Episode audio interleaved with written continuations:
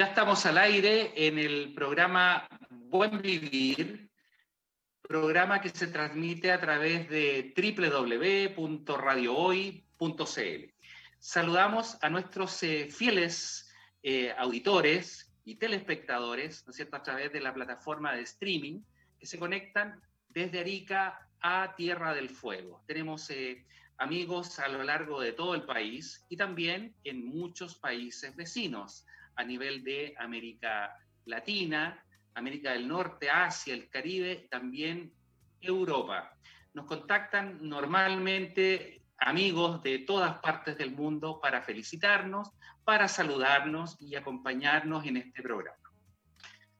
Bueno, y hoy tenemos un invitado muy especial, un, invitado que lo teníamos ahí, ¿no es cierto?, al acecho hace varias semanas, pero él es eh, una persona que tiene una alta presencia en las redes sociales, hoy por hoy muy demandado, muy eh, perseguido, ¿no es cierto?, por sus clientes, sus pacientes, ¿no es cierto? Y bueno, tenemos la fortuna hoy en día de tenerlo esta noche en nuestro programa. Me refiero al doctor Rey, médico veterinario. Así que, eh, amigo, gusto de saludarte y un placer de tenerte en el programa esta noche. Hola Mario, sí, muchas gracias antes que todo por la invitación. Eh, yo encantado de venir y aceptar el desafío de, estar en tu programa, así que feliz de, poder conversar y conocernos una vez. Y nada, pues llegué justito corriendo, pero llegamos, así que estamos listos y preparados para iniciar este este nuevo programa. Muchas gracias por la invitación, además. No, por nada, gracias a ti por aceptar nuestra invitación y bueno, estar con nosotros esta noche la verdad es que eh, tu trabajo eh, es un, trabajo muy interesante, muy entretenido y hoy por hoy yo diría que eh, cada día hay un poco más de conciencia, ¿no es cierto?, por el cuidado de las mascotas. Este, hay mayor preocupación desde el punto de vista legislativo. También hay unos elementos, digamos, que indican eh, algunas medidas de protección también para los animales, ¿no es cierto?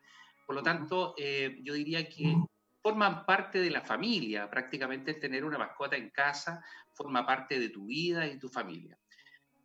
¿Cómo eh, has enfrentado, ¿no es cierto?, desde el punto de vista de lo que es la pandemia hoy en día, ¿no es cierto?, y tu trabajo personal y particularmente en relación a lo que son las mascotas. ¿Cómo se ve o cómo se ha visto esto? Las mascotas han tenido, ¿cierto?, algunos, algunos problemas, algunas transformaciones o alguna eh, indicación distinta en términos de, de su aproximación, en su manejo.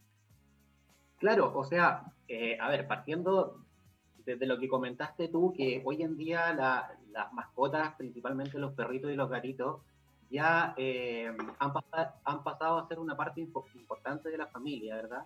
Eh, antiguamente nuestras mascotas estaban destinadas únicamente al patio y para cuidar la casa, ¿verdad? Que nuestras mamás les preparaban comida casera y era simplemente el perro. Hoy en día es un integrante más de, de la familia, eh, no solamente en Chile, sino que a nivel mundial esto viene avanzando a pasos agigantados y se está dando el lugar que, que los animales merecen, porque antiguamente, antes de la ley Cholito, que es la ley de tenencia responsable de mascotas que fue aprobada en el Congreso hace poco, los animales ante la ley eran vistos como un objeto.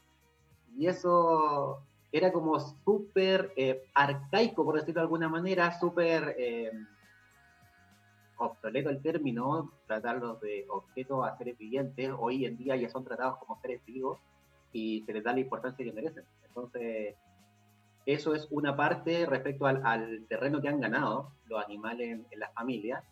Y lo otro es que la pandemia sí efectivamente ha afectado en parte importante a nuestros animales, principalmente se han producido muchos cuadros conductuales, que esto es porque las familias están completamente en su casa en todo horario, día y noche, y esto les genera un poco, se alteran un poco en su, su diario vivir que ellos venían trayendo desde hace un tiempo, en donde el papá, la mamá salían temprano, los hijos al colegio, quedaban prácticamente solos y después volvían en la tarde. Entonces se, mm, empezaron a, a, producir cuadros conductuales, empezaron a asistir a la clínica perritos que mordían todo, rompían todo o estaban extremadamente decaídos. O también pasaba mucho que em, no querían comer y, la gente empezó como a notar ciertos, ciertos rasgos que no eran habituales y, eh, y, fue algo recurrente en la clínica, o sea, no fue un caso aislado, sino que pasó mucho en el tiempo en que habían cuarentenas totales y la familia estaba completamente reunida en la casa. Claro. Oye, y la gente se pregunta, porque tú sabes que en todas estas cosas hay veterinarios en todas las casas, digamos. Entonces, la gente se pregunta, obviamente, y dice, algunos dicen, sí, efectivamente los, los, perros, los gatos les puede dar COVID, otros dicen, no, los, los animales en general no tienen la posibilidad que existe realmente COVID en perros y gatos. Mira, la verdad, eh, al ser un virus nuevo, se tiene muy poco estudio. Tú, tú, bien sabes de que está todo en constante, en constante estudio y se van descubriendo cada vez cosas nuevas. Hoy únicamente una, es un virus que afecta únicamente a los humanos, pero sí se han detectado casos aislados en China, en Bélgica. En, en China fue en un tigre, en Bélgica fue en un gato, y coincidentemente asociado a felinos principalmente. Y em, en donde dieron eh, resultados positivos. Vectores sí podrían ser, pero tendría que ser algo muy rebuscado en donde tú sabes que el virus se transmite a través de fluidos o, microgotas. Y si una persona que tiene que es COVID positivo escupe en la calle o estornuda y el perro pisa estos fluidos, sí efectivamente puede ser un vector que es transmitir el virus de un lugar a otro. Pero eh, no son em, infectantes. No son, claro, no son reservorios del virus, digamos, no son capaces de desarrollarlo. Así que está en estudio, aún no, no sabemos con certeza, pero por el momento no. Y, es un tema porque fíjate que en, países asiáticos principalmente la gente en un momento se desarrolló un pánico colectivo y empezó a, a sacrificar a sus animales. O sea, fue realmente un, un tema complejo en donde murieron muchos animales eh, sin tener conocimiento certero de la enfermedad. Claro, claro que sí. Afuera de pantalla conversábamos un poquitito en relación a, a, los avances tecnológicos, ¿no es cierto?, en el ámbito de la medicina veterinaria, porque antiguamente, ¿no es cierto?, teníamos el concepto de que, bueno, tú llevabas tu mascota al veterinario, el veterinario lo miraba, lo examinaba, ¿no es cierto?, hacía una, unas cosas como muy generales, como gran cosa, eventualmente podían tomar una radiografía, etcétera, pero no había mucha más tecnología que eso. Hoy en día, obviamente, no es eh, infrecuente ver animales que tú lo llevas a una clínica, incluso se les puede hacer una ecografía, un ecocardiograma, ¿no es cierto?, una endoscopía o exámenes que en el fondo uno los tiene prácticamente delimitados a la especie humana, pero sin embargo, estos son eh, eh, elementos o ayudas tecnológicas que están claramente a disposición o al alcance de eh, eh, perros, gatos o mascotas, ¿no es cierto?, que indudablemente facilitan el trabajo para ti como veterinario, ¿no es cierto? Claro, hoy en día, eh, si nosotros nos remontamos unos años atrás, la clínica veterinaria en Chile era muy básica, ¿verdad? como tú dices, máximo podíamos acceder a una radiografía y eso era como mucho. Eh, hoy en día, por, por, todos estos estudios que se han venido dando y por la globalización, hay eh, muchos especialistas veterinarios en Chile y las clínicas veterinarias brindan servicios integrales, en donde podemos acceder a exámenes complementarios muy específicos. Tenemos acceso a ecografía, radiografía, endoscopía, tenemos acceso a escáner también o tomografía axial en el caso de cuadros neurológicos, tenemos eh, una serie de, especialidades que ya se están posicionando, digo bien, y eso nos permite dar diagnósticos más certeros y no abocarnos a un tratamiento sintomático como era antiguamente, en donde al, perrito le dolía la guata, le dábamos algo para la guata. Si le dolía, no sé, un pie, algo para el pie, etc. Hoy en día estamos mucho más avanzados y la idea es llegar o o apuntar a lo que son los países desarrollados, donde prácticamente las clínicas veterinarias son verdaderos hospitales, eh, al igual como son los de humanos, con distintos departamentos y distintas especialidades, y se les da el, el, el, trato, digamos, y el estudio que, se merece.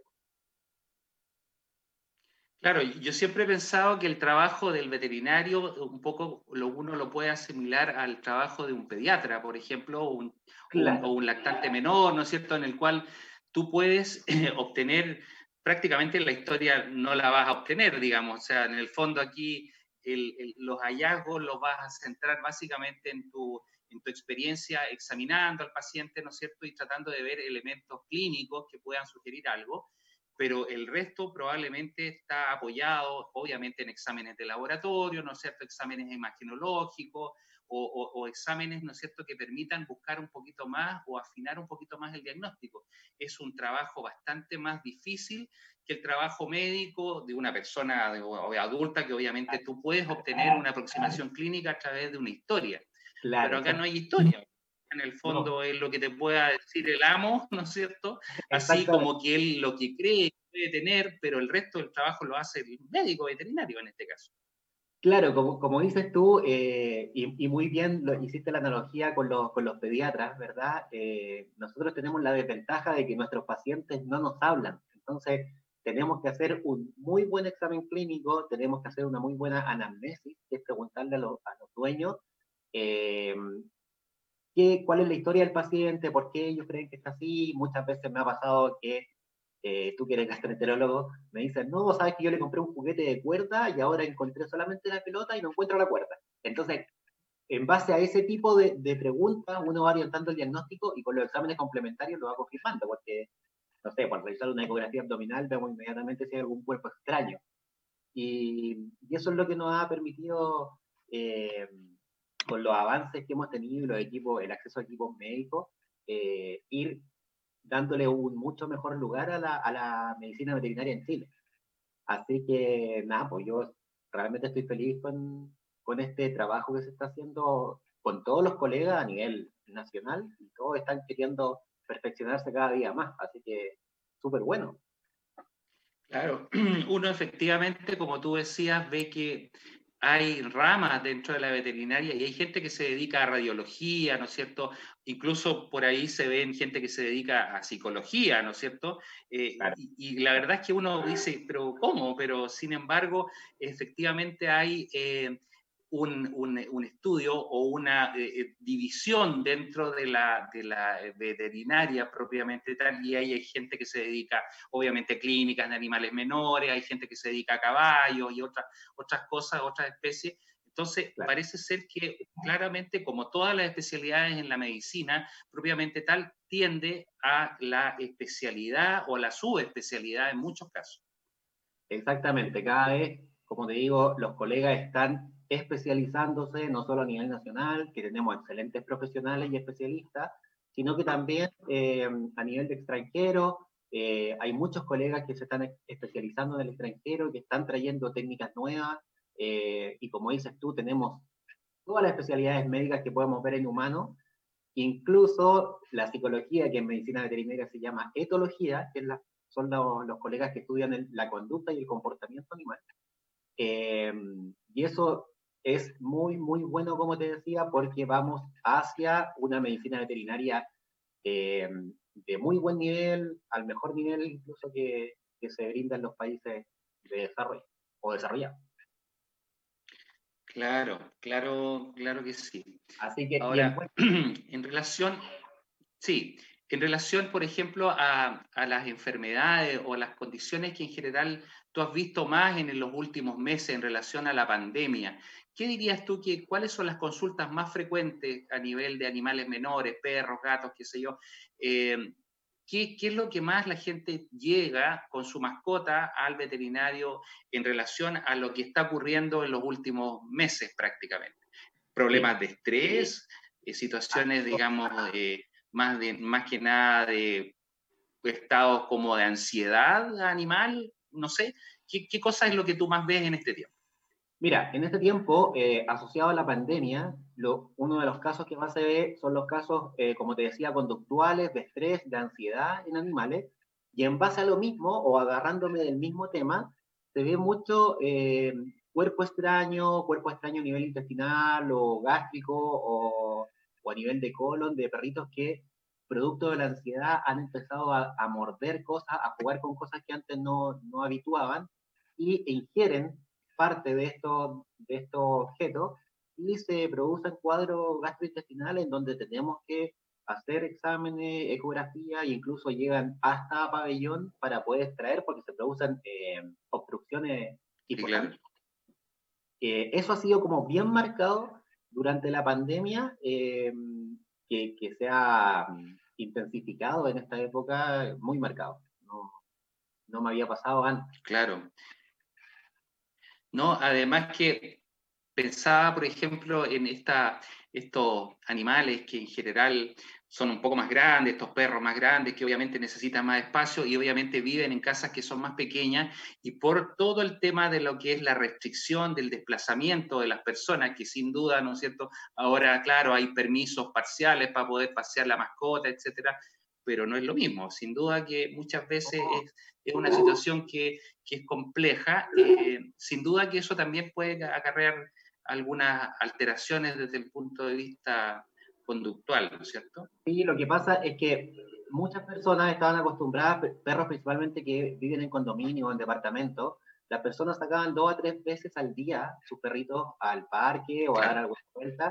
Eso ayudaba a que, a que gastaran energía y por ende el perro tuviera una conducta mucho más tranquila, más apaciguada.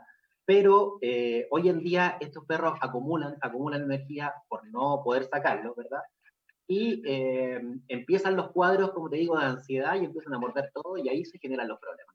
Por, netamente por un tema de gasto de energía que estaban acostumbrados a, a una rutina diaria. Y ahora se los cortaron y se produjeron este tipo de cuadros.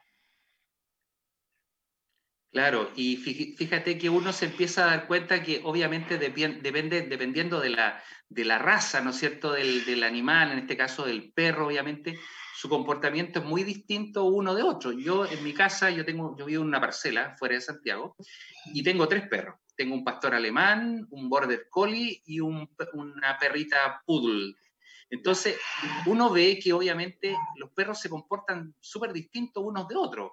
El Border Collie es un perro que anda corriendo todo el día, porque obviamente su, su estilo de vida, ¿no es cierto? Estos, estos perros que son eh, dedicados al pastoreo, ¿no es cierto? A las ovejas y todo eso, están acostumbrados a andar como corriendo de un lado para otro.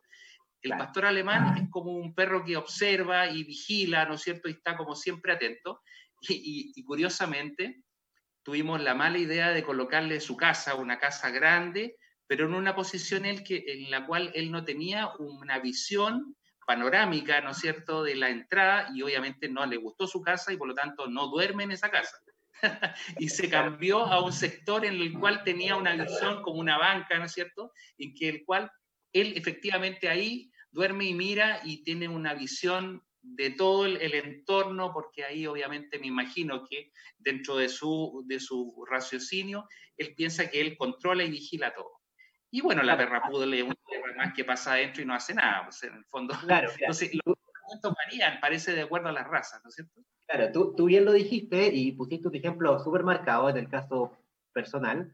Eh, el Border Collie es un perro que es de pastoreo, efectivamente, y es un perro que es muy servicial. Entonces está siempre atento a lo que hace el amo, está siempre mirándolo, atento, alerta, si tú caminas, él te sigue.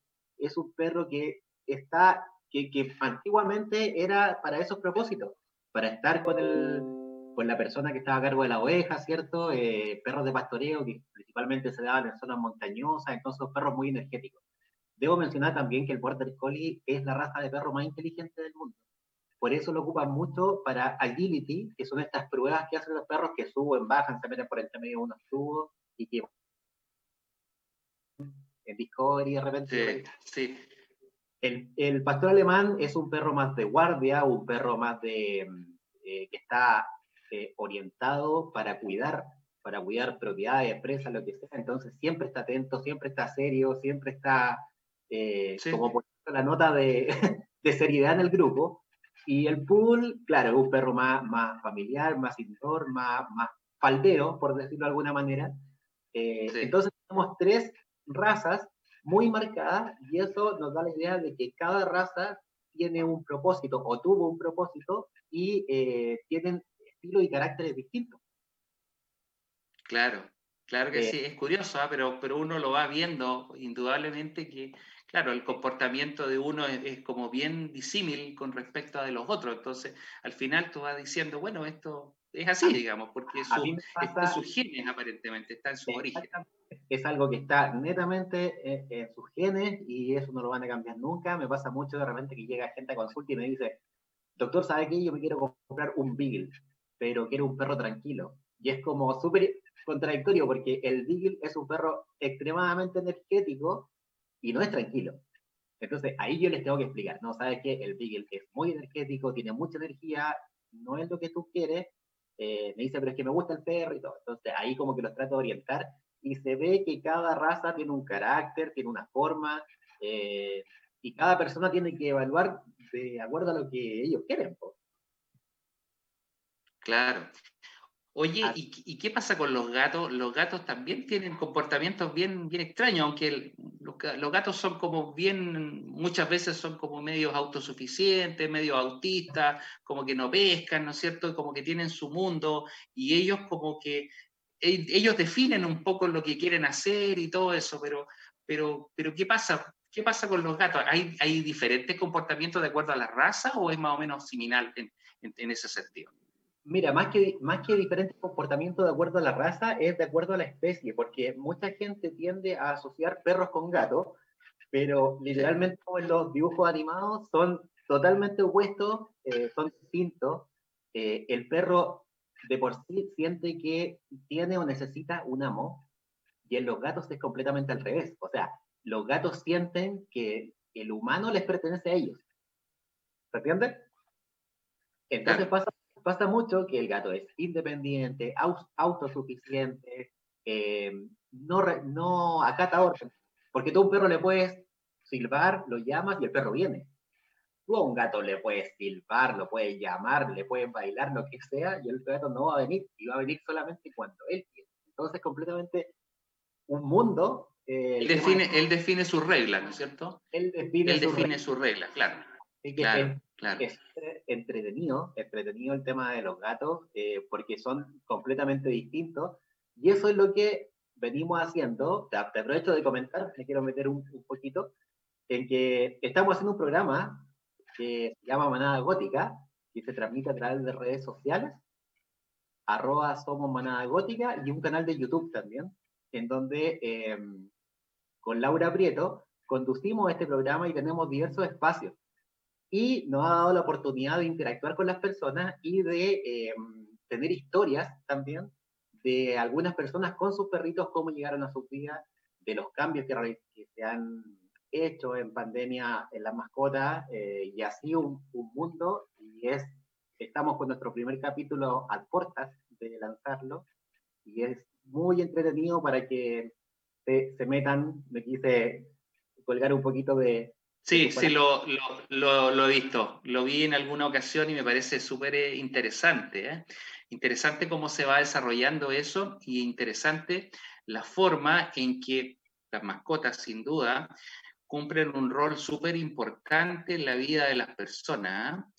Yo eh, no, no, no, dejo de, de, pensar, ¿no es cierto?, en las personas que, que, tienen alguna capacidad limitada, ¿no es cierto?, que, que son no videntes o que, o que tienen este, alguna discapacidad, ¿no es cierto? Y estos perros de, de, ayuda, ¿no es cierto?, estos perros de compañía que sin duda prestan eh, asistencia, eh, creo que en ese aspecto es, es, algo pero increíble, o sea, realmente te digo, la, la inteligencia, la la capacidad, ¿no es cierto?, de, estar en, al servicio de esa persona en forma incondicional, porque eso es una cuestión que no se ve prácticamente en lo humano, eh, es una cuestión que realmente este, e, e, es, notable.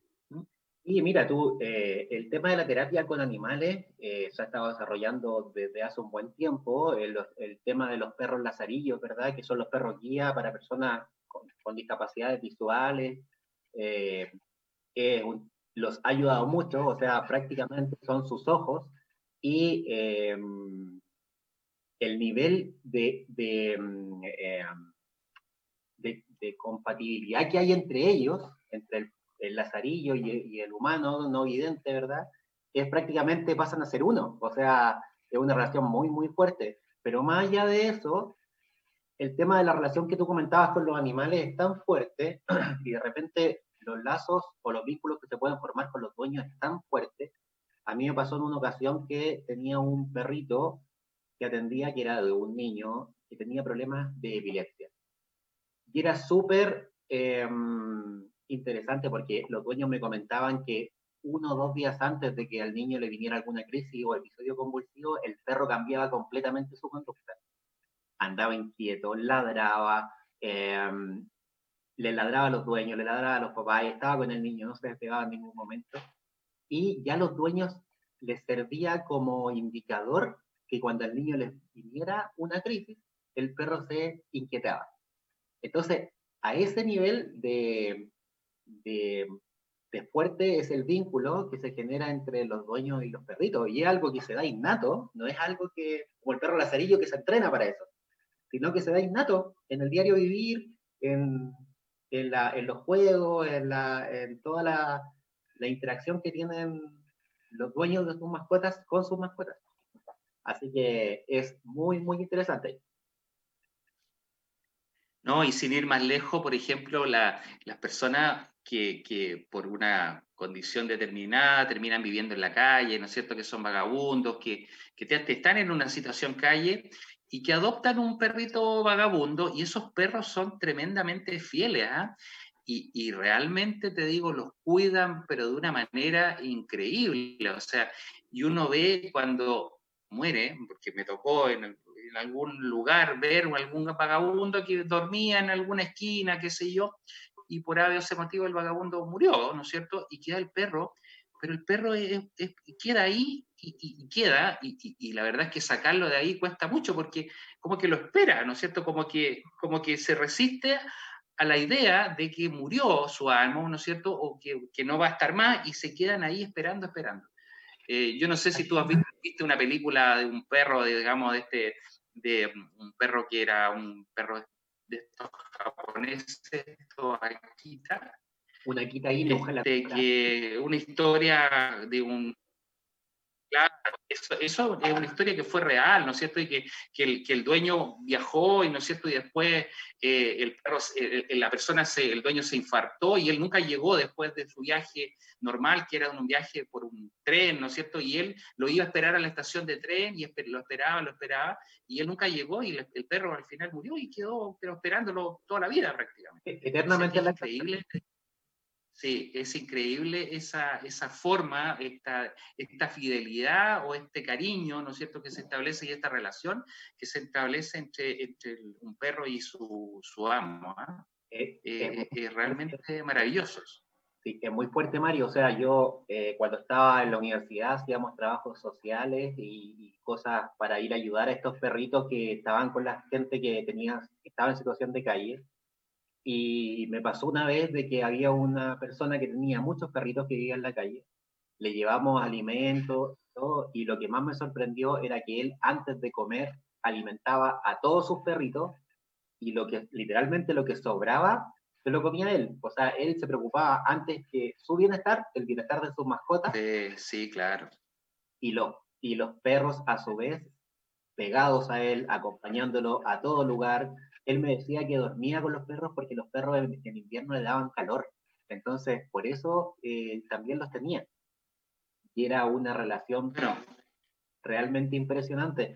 Es tanto el vínculo que una vez a mí me llegó un, una, una persona que me contó una historia de que había un caballero que tenía un perrito pastor alemán, que el caballero falleció, y era tanto el vínculo que había, que había entre ellos dos, que el caballero vivía en un, en un departamento, en un sexto piso, y el perro, a los días de que el caballero falleció, el perro se tiró por el balcón y lo encontraron muerto.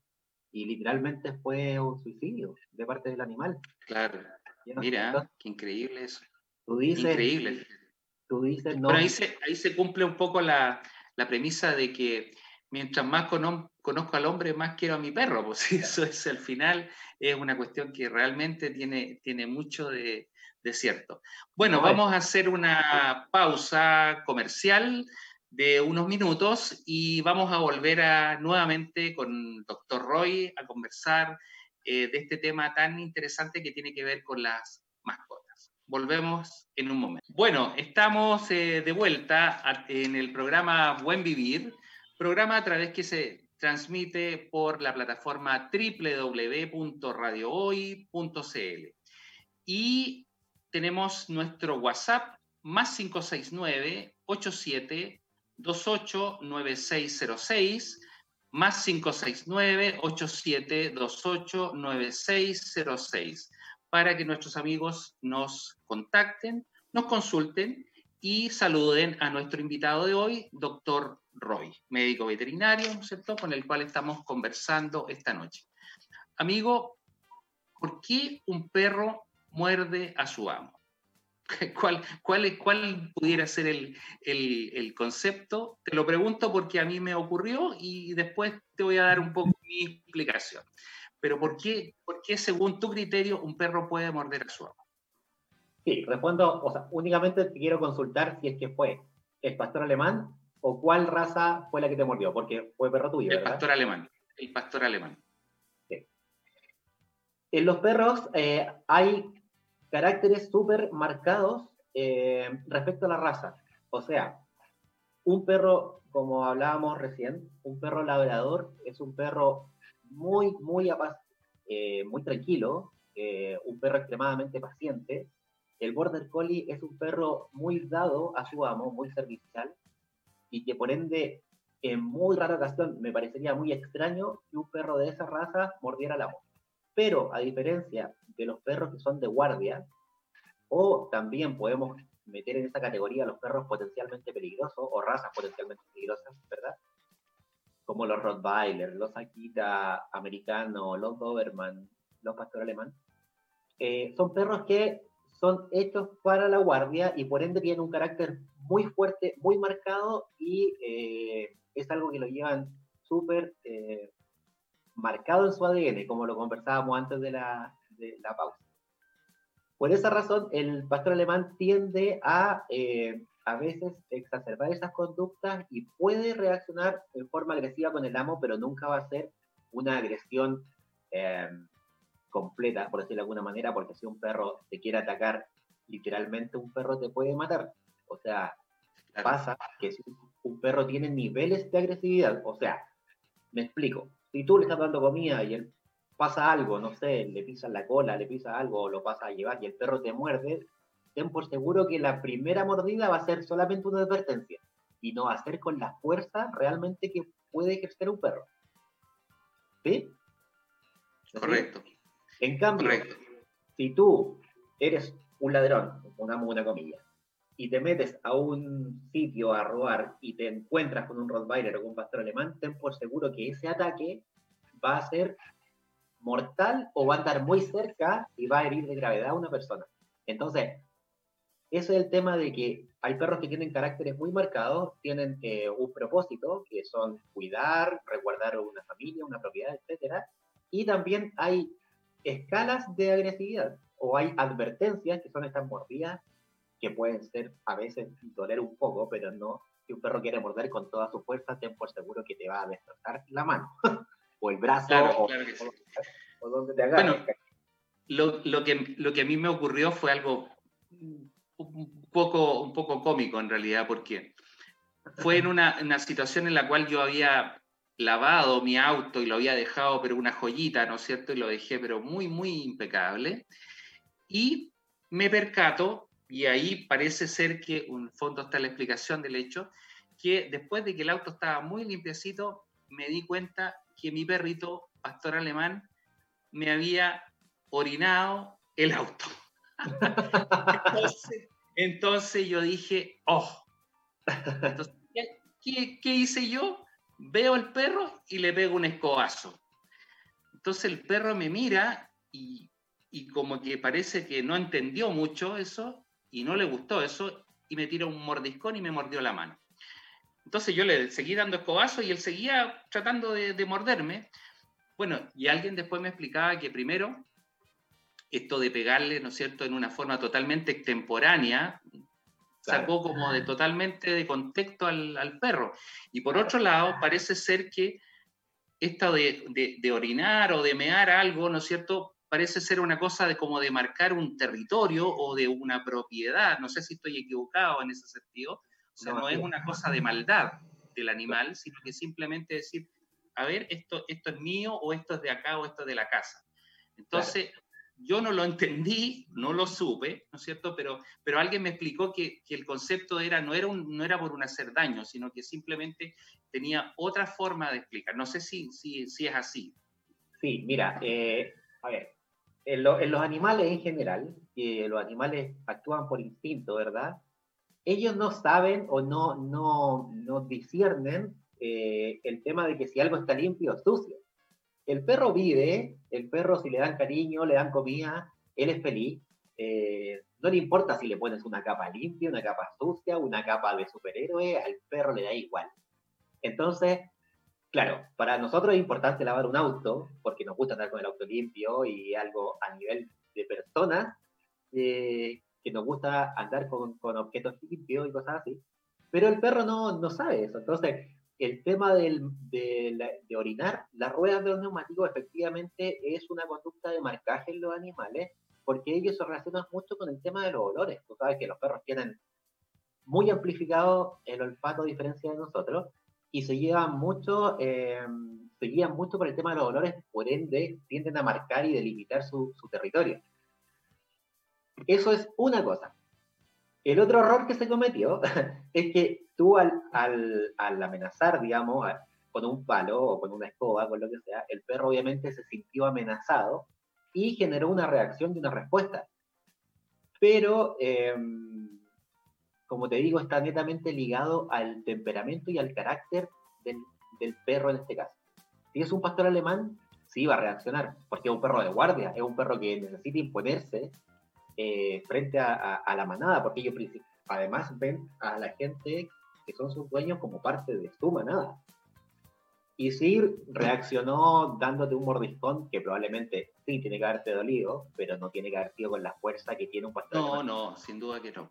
No, no fue con daño ni nada, sí, una mordida prácticamente, una, cosa que, bueno. Ahora, si tú, si tú lo haces con un perro que no es de guardia, que es un perro más de compañía, el Border Collie, por ejemplo, ten por seguro que él va a salir arrancando más que enfrentarte. Pero como el pastor alemán es un perro que se debe imponer, se debe imponer y debe cuidar y debe proteger, claro que reaccionó. Entonces ahí es donde se dan las conductas animales. Eh, eh, es un tema, o sea, a mí me pasa mucho que de repente estoy manejando un perrito que lo voy a vacunar, no sé, pum, y me mando un mordisco, pero es un mordisco de nada, un apretón. Así como también hay algunos que manda un apretón, yo he seguido y ya el segundo es más fuerte o ya me entierran las familias. Entonces, van, van probando, van tanteando. Claro, claro.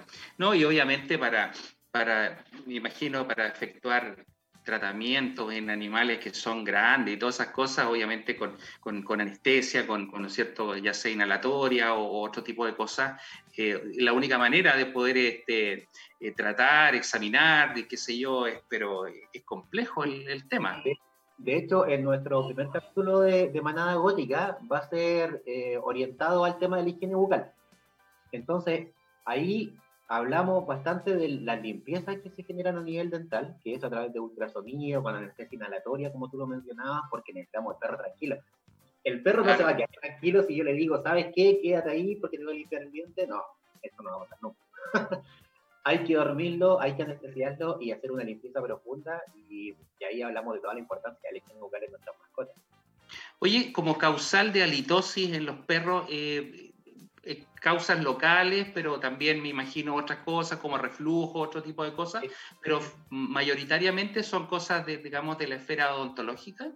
Sí, generalmente eh, el, el, cuadro de halitosis se da por un acúmulo de sarro a nivel dental, un acúmulo de tártaro que se adhiere a todos los dientes, principalmente asociado a la nutrición. Eh, ahora también hay razas que predisponen a formar, que son predisponentes a formar más sarro que otras. Eso es una cosa. Pero sí, los cuadros de principalmente están eh, relacionados con el acúmulo de sarro en los dientes y muy pocas veces debido a cuadros gastrointestinales o gastritis o reflujo eh, o ese tipo de, cosas. Yo diría que un 90% es producto de la, del acúmulo de sarro en los dientes de los perritos. Correcto, claro que sí.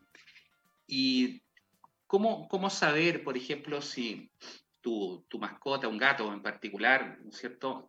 ¿Hay algunas condiciones o hay algunos elementos que tú puedes pensar que un gato, por ejemplo, está, está enfermo, qué sé yo, deja de comer o, o, está como un poco más lento? ¿Cuáles son los elementos que una persona debe preocuparse o, una, un dueño, ¿no es cierto?, de una mascota pequeña como un gato, en la cual dice, mira, ¿sabes qué? Llevémoslo al veterinario porque realmente puede tener algo, no sabemos qué. ¿En qué cosas tú dirías que realmente hay que fijarse? Sí, mira, voy a, voy a separar las especies entre perro y gato. Eh, el perro, eh, ¿cómo lo nota la gente? Porque cambia su conducta. O sea, si es un perro enérgico, con mucha pila, que ande por todos lados y lo ven más tranquilo, algo pasa. Si el perro eh, presenta algún episodio de diarrea o vómito asociado a, a cuadro gastrointestinal, algo pasa. Si es que hay tos, estornudos eh, con mucha frecuencia, también algo pasa. Generalmente, eh, la manera de saber si un animal está enfermo, principalmente en los perros, es conductual, que cambian completamente su forma habitual de ser. En el caso de los gatos es un poco distinto, porque el gato es un animal extremadamente limpio, entonces tiende a lavarse constantemente y tú siempre que veas un gato sano, vas a ver un gato completamente limpio. Cuando ves un gato sucio, con el pelo opaco, eh, un poco despeinado, por decirlo de alguna manera, eh, es porque hay algún cuadro que está afectando a ese, a ese gatito, porque si un gato no se acicala, que es cuando se lamen, se limpian por todos lados, ¿cierto? Sí, claro. Eh, eh, si un gato no se acicala, es porque está cursando una, o alguna enfermedad y hay que, hay que poner atención. ¿Y hay, hay, por ejemplo, alguna, alguna raza o alguna especie que tienen más frecuentemente cáncer o tumores, ¿no es cierto? Que de repente sí. dicen, no, mira, tiene un tumor, qué sé yo, tiene un cáncer de, qué sé yo, de sí, útero. Hay, hay es, es, que, mira, eh, respecto a, a, las neoplasias o a, o a los tumores, eh, hay que saber que hay varios tipos de tumores. Entonces, hay razas asociadas.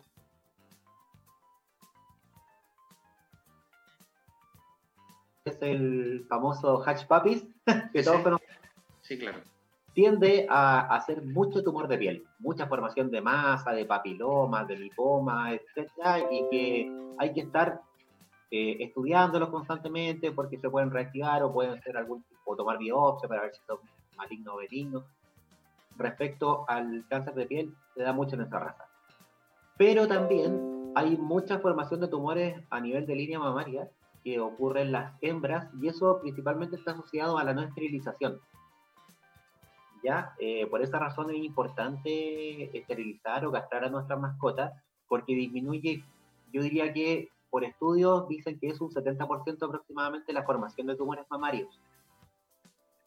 Además de que dejan de ciclar, dejan de entrar en celo, los perros no las persiguen y todo lo demás que a la gente le provoca a veces malestar, pero una de, la, de las razones importantes por la cual esterilizar una, una hembrita, una perrita, es esa, evitar la formación de tumores. Y así se pueden generar tumores eh, por metástasis también, que de un tumor de línea mamaria puede haber metástasis en pulmón, en hígado, en vaso y así ramificarse a todo el cuerpo. Este concepto de, de, esterilizar, por ejemplo, los gatos para que no se vayan de la casa, ¿eso, eso es así realmente o, o, o es un mito en el fondo? No, lo que pasa es que hay, bueno, hay dos clasificaciones de, de gatos, los que son indoor, que son los que están netamente dentro del departamento de la casa, y los que son ya outdoor o que andan por todos lados, adentro, afuera, que les da lo mismo. Y los gatos que eh, no se esterilizan por un tema distinto de querer aparearse, tienden a salir de la casa, a salir a las casas de los vecinos, a subirse a los techos. Y, eh, y ahí empieza el tema de que los gatos a veces se van dos, tres, cuatro días y no los encuentran y vuelven al quinto día todo arañado, peleado, herido, porque los machos son muy territoriales. Eh, y se da mucho esto en los gatos, porque se van varios días de la casa y vuelven, y netamente por una conducta de apareamiento. Lo mismo con las gatas. Estaba hablando de los machos. Las gatas, por querer eh, quedar preñadas, ¿verdad? Se van dos tres días de la casa, se cruzan hasta que quedan preñadas y ahí recién vuelven a la casa. Así que tú al esterilizar en forma temprana, te evitas todo eso, porque es un problema. Claro, claro, sí. te lo pregunto porque en el fondo se ve como, como, como conducta bastante frecuente el hecho de que la gente quiera tener una mascota, un gato en particular, digamos, y que obviamente para esto de tratar de evitar que se arranque, como este, tenerlo como más cautivo en ese sentido. Aparte, aparte que yo, bueno, el otro día subí un tips eh, de gatito, y es que tú sabes que agosto es el mes de los gatos. Sí, exactamente. Em, los gatos son, las hembras son poliéstricas estacionales de días cortos, quiere decir que ovulan, ovulan, ovulan cuando tenemos menos horas de luz. ¿Está ahí? Eh, ¿Y qué pasa? La gatita se sale, o sea, sale de la casa, se sube a los techos para querer cruzarse y se puede cruzar una, dos, tres veces hasta que queda preñada, porque sigue entrando en celo en forma cíclica en, mm. invierno. Por esa razón, agosto se le denomina el mes de los gatos, porque es cuando empiezan a maullar en los techos, empiezan las peleas de gatos, que queda la embarrada. de ahí viene el dicho como gata en celo, ¿cierto? Como gata en celo, literalmente claro, literalmente, como gata en celo. Tipo, y, esta época es, pero fatal, o sea, los dueños alegan, llegan con los gatos heridos porque se agarraron dos machos y los gatos, los dientes de los gatos son extremadamente agudos, son muy puntudos. Entonces, y siempre se van al cuello, como buen felino, se van al cuello, perforan, eso se abseda porque se infecta, ¿verdad? Sí. Y llegan con los gatos, pero, uh, te morís. Llegan llega, con los gatos mal. Así que nada, pues eso es respecto a los gatitos que entran en celo en una época súper marcada y súper seguidos, son como súper intensos. Ahora, respecto a la, alimentación, obviamente sin dar marcas ni nada, pero en realidad uno ve que hay un espectro de alimentos para cachorros, medianos, adultos, y la verdad es que cuando el perro está en una etapa intermedia, ¿no es cierto? Y tú no sabes si es un perro viejo, pero es un perro adulto, ¿no es cierto? Y tú dices, bueno, pero le doy esto que tiene este, una gran cantidad de proteínas, ¿no es cierto? ¿Cómo saber realmente, primero, cuál es la porción? Porque de repente si tú le metes el saco ahí, a lo mejor se lo va a comer todo. Entonces, ¿Cómo saber tú para, obviamente si tienes una, un pellet que tiene, rico en proteínas y minerales y una serie de cosas, para obviamente no sobrecargar el riñón en ese sentido y no producirle algún problema renal en el futuro? ¿Cómo, cómo distribuir, por ejemplo, los alimentos o, o, las porciones durante el día? ¿Cuál es lo, lógico? ¿Que coma uno o dos veces al día? Algunos dicen, no, dale tres veces al día, algunos dicen, no, dale una o dale dos veces al día. ¿Cuál, ¿Cuál es tu recomendación al respecto? Sí, el tema de los alimentos, para, que me estoy quedando sin batería. Ahí sí, ahora sí, que estoy conectado con el, con el eh, el tema de los alimentos es un tema porque tenemos categorías de alimentos, antes que todo. Tenemos alimentos económicos, que son los que se venden a granel en las ferias libres. Sí, claro. Tenemos los alimentos eh, de mantención, que son todos los que se venden en el supermercado y, las marcas conocidas de los futbolistas y todo eso. Sí, claro. y tenemos los alimentos super premium, que son alimentos que no ocupan sus productos en su elaboración, ocupan carne netamente para eh, producir el alimento. Eso es una cosa. Siempre es importante dar un alimento super premium porque son mucho más completos, mejor balanceados, con la cantidad de proteína que necesitan según su etapa, eh, versus la línea económica que generalmente ocupan muchas harinas, harinas de hueso, harinas de plumas, harinas de todo, de pescado, harina de todo. Y lo otro es que todos los alimentos tienen tablas nutricionales que se debe ver siempre por parte de los dueños porque ahí aparece según la edad y el peso la cantidad que se le debe dar al día. Y es súper importante la alimentación en el tema de las mascotas porque como tú dijiste, hay personas que le dejan el saco abierto, ¿verdad? Pero eh, las grasas, al estar en contacto con el oxígeno, tienden a oxidarse. Y eso eh, baja, uno, baja las características organolépticas del alimento y, eh, y baja también la, la, palatabilidad. O sea, a los perros no les gusta un alimento que está enranciado. que tiene grasa oxidada. Claro, claro, me imagino. Entonces, hay varias cosas que hay que fijarse. Uno, que sea un alimento de buena calidad, un super premium. Lo otro, que sea un alimento para la, edad, para la etapa del animal, ya sea cachorro, adulto o senior. Y eh, bueno, y ahí después caemos a otra categoría que son los alimentos de prescripción, que como tú decías, perritos con problema renal, con problema gastrointestinal, cardíaco, genio urinario, etcétera, tenemos líneas de alimentos para todo. Hoy en día el mercado es muy grande, el mercado de las mascotas. Mira, me llegan un par de mensajes por WhatsApp que los voy a leer. Me dice, hola, soy Gabriel de Puente Alto, estoy escuchando el programa y qué bueno que esté el doctor Roy. Y tengo una consulta para él. Tengo un gato macho operado, pero se puso muy gordo. ¿Cómo puedo controlar esto y evitar que siga engordando? Ya.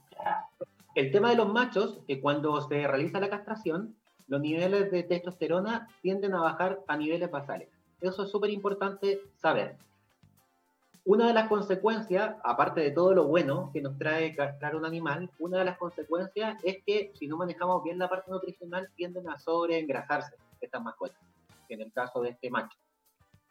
Por ende, si tenemos un gatito obeso, eh, un gatito obeso no es un gatito sano, es un gatito enfermo. Hay que, porque mucha gente piensa que mientras más gordo es el animal, el gato, más feliz o más contento. Y no es así.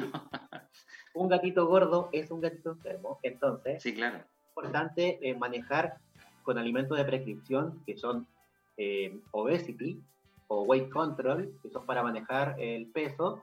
Y una vez que logremos el peso adecuado, ya podemos seguir con un alimento de mantención, pero tenemos que bajar de peso ese gatito porque está sobreengrasado, sus niveles de, de grasa y de triglicéridos están disparados.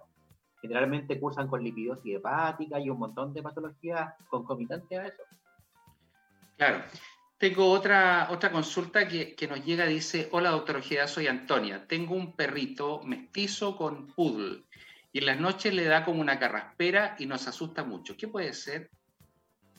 hay que tener ojo porque en esta fecha eh, hay un cuadro en perrito que se llama traqueobronquitis, que también es conocida como tos de las perreras, y consiste en una infección aérea de las vías altas, en donde el perro tiende a toser, a estornudar y a generar un, un, un reflejo que es como que estuviera atorado, que es como que tuviera algo acá y quisiera botar y no bota nada.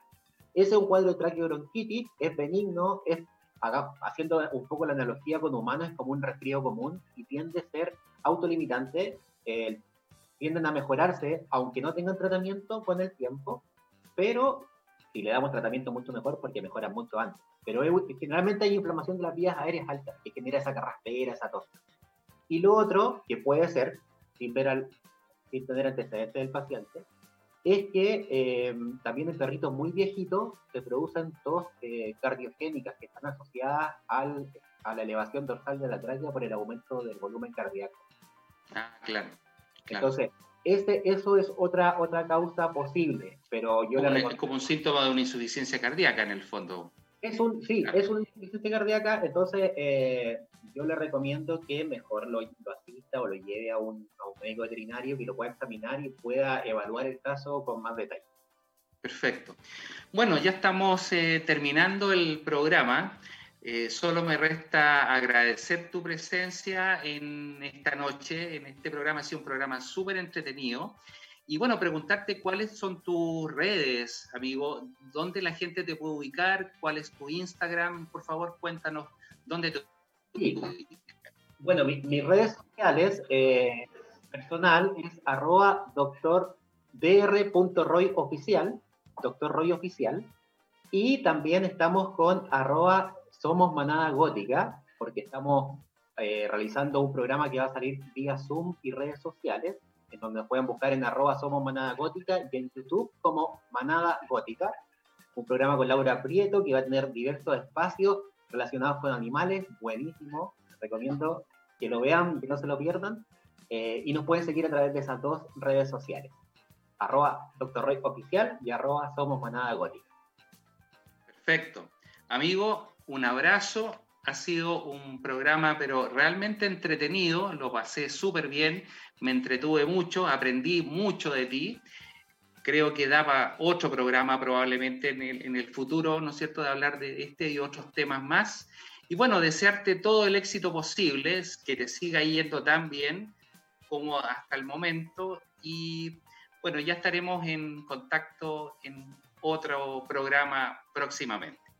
No, y a ustedes, amigos, no, encantado, por favor. Muchas gracias por la invitación y lo que necesiten siempre, vamos a estar eh, disponibles para, para algún otro programa que da para mucho, como tú dijiste. Así que gracias por la invitación, de verdad, una gracias. No, muchas gracias a ti.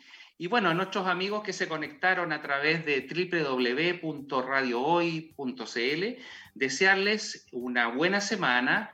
Cuídense porque el coronavirus aún está, ¿no es cierto? Mantengan la distancia, cuiden a su familia y que Dios los bendiga. Un abrazo a todos. Un abrazo.